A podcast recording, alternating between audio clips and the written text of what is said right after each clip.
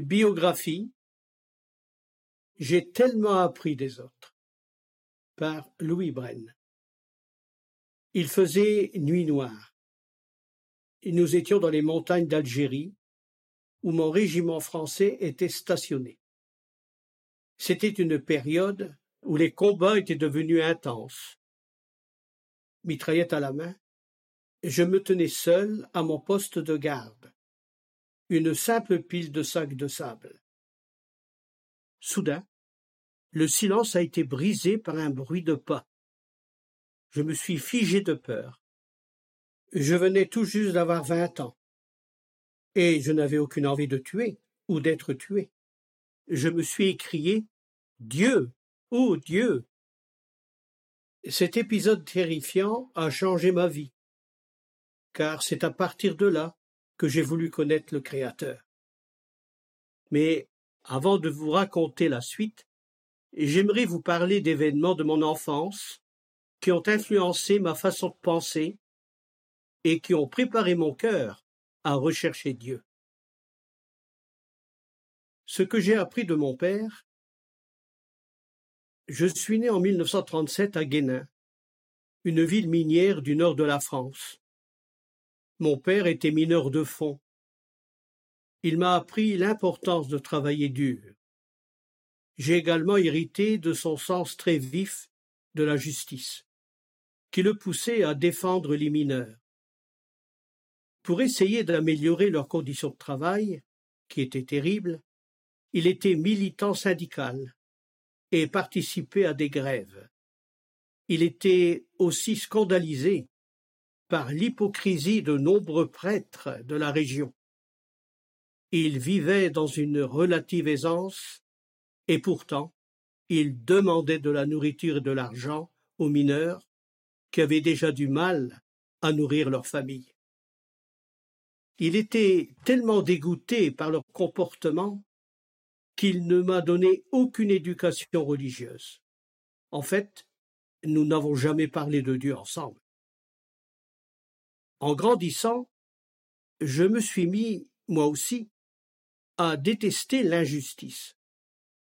Par exemple, je ne supportais pas que certains Français aient des préjugés contre les étrangers. Je jouais au football avec des enfants d'immigrés et j'appréciais leur compagnie.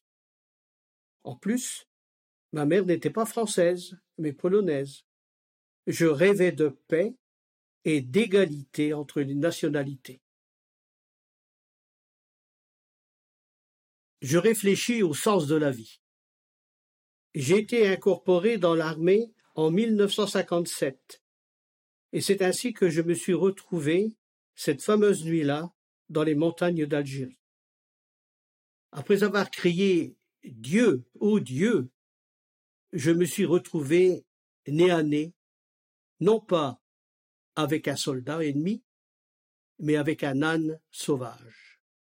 Quel soulagement. Mais cet événement et toute cette guerre m'ont fait réfléchir plus sérieusement au sens de la vie. Qu'est-ce qu'on fait sur la terre? Dieu s'intéresse-t-il à nous? Y aura-t-il un jour une paix durable? Plus tard, en permission chez mes parents, j'ai rencontré un témoin de Jéhovah. Il m'a remis un exemplaire de la Bible dite du cardinal Liénard, que j'ai commencé à lire de retour en Algérie. Un passage m'a fait réfléchir. Il s'agit de Révélation, chapitre 21, versets 3 et 4. Il était rendu ainsi. Voici la demeure de Dieu chez les hommes. Il essuiera toute larme de leurs yeux et la mort n'existera plus. Il n'y aura plus ni deuil, ni cri, ni peine. Ces paroles m'ont surpris. Je me suis demandé, est-ce que c'est vraiment possible? À l'époque, je ne savais presque rien sur Dieu et sur la Bible. En 1959, après mon service militaire, j'ai rencontré François, un autre témoin, qui m'a fait découvrir de nombreuses vérités bibliques. Par exemple, il m'a montré dans la Bible que Dieu a un nom et que ce nom est Jéhovah. Il m'a aussi expliqué que Jéhovah ferait régner la justice sur la terre, qu'il la transformerait en un paradis et qu'il réaliserait la promesse de révélation, chapitre 21, versets 3 et 4. Ces enseignements me semblaient logiques et mon cœur a été touché. Mais j'étais aussi en colère contre les prêtres qui enseignaient des choses qui ne se trouvent pas dans la Bible. Et je voulais dénoncer leurs agissements. Sans doute, encore influencé par les opinions de mon père, j'étais impatient de mettre fin aux injustices. François et mes autres nouveaux amis témoins m'ont encouragé à me calmer. Ils m'ont expliqué que le rôle des chrétiens n'est pas de condamner les autres, mais de leur apporter une espérance par le moyen de la bonne nouvelle du royaume. C'est ce que Jésus a fait, et c'est ce qu'il a demandé à ses disciples de faire. J'ai aussi dû apprendre à parler aux gens avec gentillesse et tact, quelle que soit leur croyance. La Bible dit Un esclave du Seigneur n'a pas à se battre, il faut au contraire qu'il soit doux envers tous. 2 Timothée 2, verset 24. J'ai fait les changements nécessaires et j'ai été baptisé témoin de Jéhovah en 1959 lors d'une assemblée de district. C'est là que j'ai rencontré une jeune sœur qui s'appelait Angèle et qui m'a beaucoup plu. Je me suis mis à assister aux réunions de son assemblée et nous nous sommes mariés en 1960. Elle est vraiment une excellente femme, une épouse merveilleuse et un précieux cadeau venant de Jéhovah. J'ai beaucoup appris d'hommes expérimentés et pleins de sagesse. Au fil des années, j'ai appris de précieuses leçons au contact d'hommes expérimentés et pleins de sagesse. J'ai notamment compris que pour mener à bien une tâche difficile, il faut avoir l'humilité de tenir compte du principe que l'on trouve en Proverbe 15, verset 22. Les projets se réalisent quand les conseillers sont nombreux. En 1964, j'ai commencé à constater combien ces paroles sont vraies. Cette année-là, j'ai été nommé responsable de circonscription. Je me suis mis à visiter des assemblées pour encourager les frères et sœurs et les affermir spirituellement. Je n'avais que vingt-sept ans et je manquais d'expérience. J'ai donc commis des erreurs. Mais je me suis efforcé d'en tirer des leçons. Et j'ai aussi beaucoup appris au contact de conseillers capables et expérimentés. Je me rappelle encore quelque chose qui s'est passé à mes débuts. Je venais de visiter une assemblée à Paris. Un frère mûr m'a alors demandé s'il pouvait me parler en privé. Bien sûr, lui ai-je répondu. Il m'a posé cette question. Louis, quand un médecin effectue une visite à domicile, de qui s'occupe-t-il? Des malades, lui ai-je dit. Il a poursuivi. Tu as raison, mais j'ai observé que tu passes la plupart de ton temps avec ceux qui vont bien spirituellement, comme le surveillant de la congrégation. Dans notre congrégation, il y a beaucoup de frères et sœurs qui sont découragés, nouveaux dans la vérité ou timides. Ils apprécieraient que tu passes du temps avec eux, et même que tu prennes un repas chez eux. Ce cher frère m'a donné un excellent conseil qui m'a été très précieux. Son amour pour les brebis de Jéhovah m'a touché. J'ai donc ravalé mon orgueil, et j'ai immédiatement mis en pratique ce qu'il m'avait dit. Je remercie Jéhovah d'avoir mis sur mon chemin des frères comme lui. En 1969 et en 1973, j'ai été responsable de la cafétéria lors des assemblées internationales qui se sont tenues à Colombes, près de Paris. En 1973, il y avait environ soixante mille personnes à nourrir pendant cinq jours. Je me demandais comment nous y arriverions. Mais une fois de plus, la clé de la réussite se trouvait en Proverbe 15, verset 22. Il fallait consulter les sages. J'ai donc demandé conseil à des frères mûrs qui avaient de l'expérience dans le secteur de la restauration. Des bouchers, des maraîchers, des cuisiniers, des acheteurs, etc. Ensemble, nous avons réussi à déplacer une montagne. En 1973, ma femme et moi avons été nommés membres de la famille du Bethel de France. La première tâche qu'on m'a confiée allait être un nouveau défi.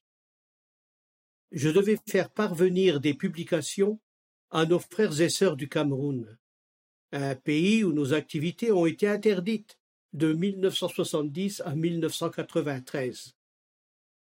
Une fois de plus, je me semblais dépassé par l'ampleur de la tâche. Le frère qui supervisait à l'époque nos activités en France a dû le remarquer. Pour m'encourager, il m'a dit Nos frères et sœurs du Cameroun ont grand besoin de nourriture spirituelle. Il faut les nourrir. Alors nous les avons nourris.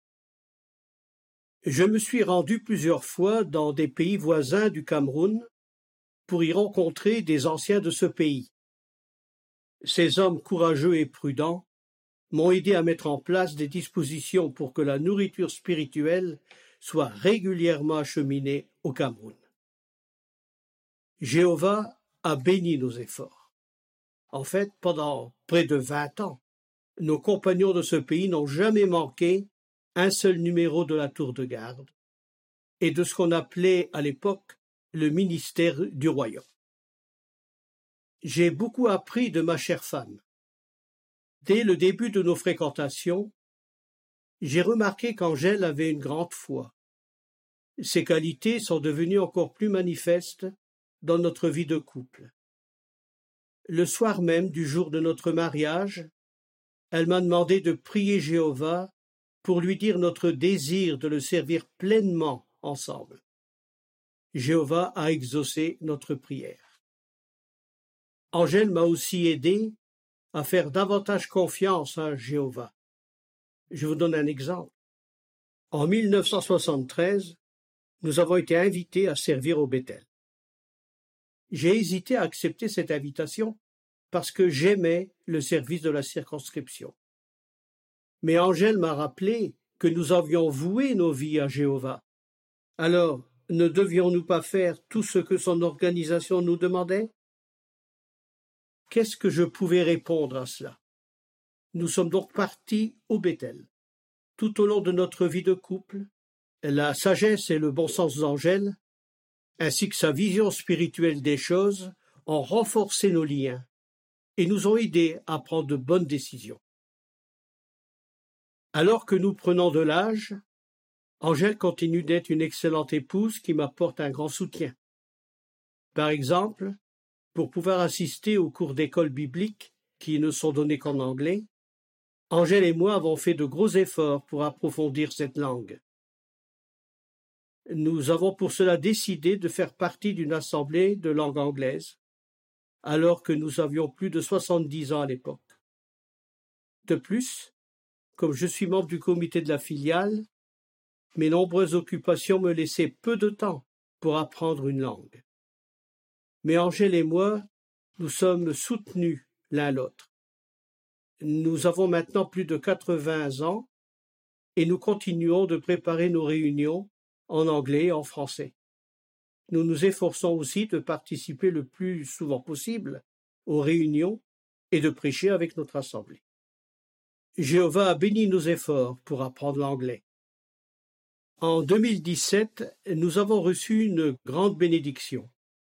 Nous avons eu le bonheur d'assister au cours de l'école des membres des comités de filiales et de leurs femmes au centre d'enseignement des témoins de Jéhovah à Patterson. Jéhovah est vraiment le grand instructeur. Il n'est donc pas étonnant que ses serviteurs, qu'ils soient âgés ou jeunes, reçoivent la meilleure instruction qui soit. J'ai en effet observé que les jeunes qui écoutent Jéhovah et leurs frères et sœurs expérimentés font de beaux progrès spirituels et prennent de bonnes décisions dans leur vie. comme le dit Proverbe 9, verset 9, partage avec un sage, et il deviendra encore plus sage. Enseigne un juste, et il augmentera son savoir. De temps en temps, je repense à cette nuit sombre et terrifiante que j'ai vécue dans les montagnes d'Algérie il y a plus de soixante ans. J'étais loin de me douter qu'une vie aussi heureuse m'attendait. J'ai tellement appris des autres. Jéhovah nous a offert à Angèle et moi une vie passionnante et pleine de joie. Nous sommes bien décidés à toujours continuer d'apprendre de notre Père céleste et de nos frères et sœurs expérimentés et pleins de sagesse qui le servent avec amour. Fin de l'article.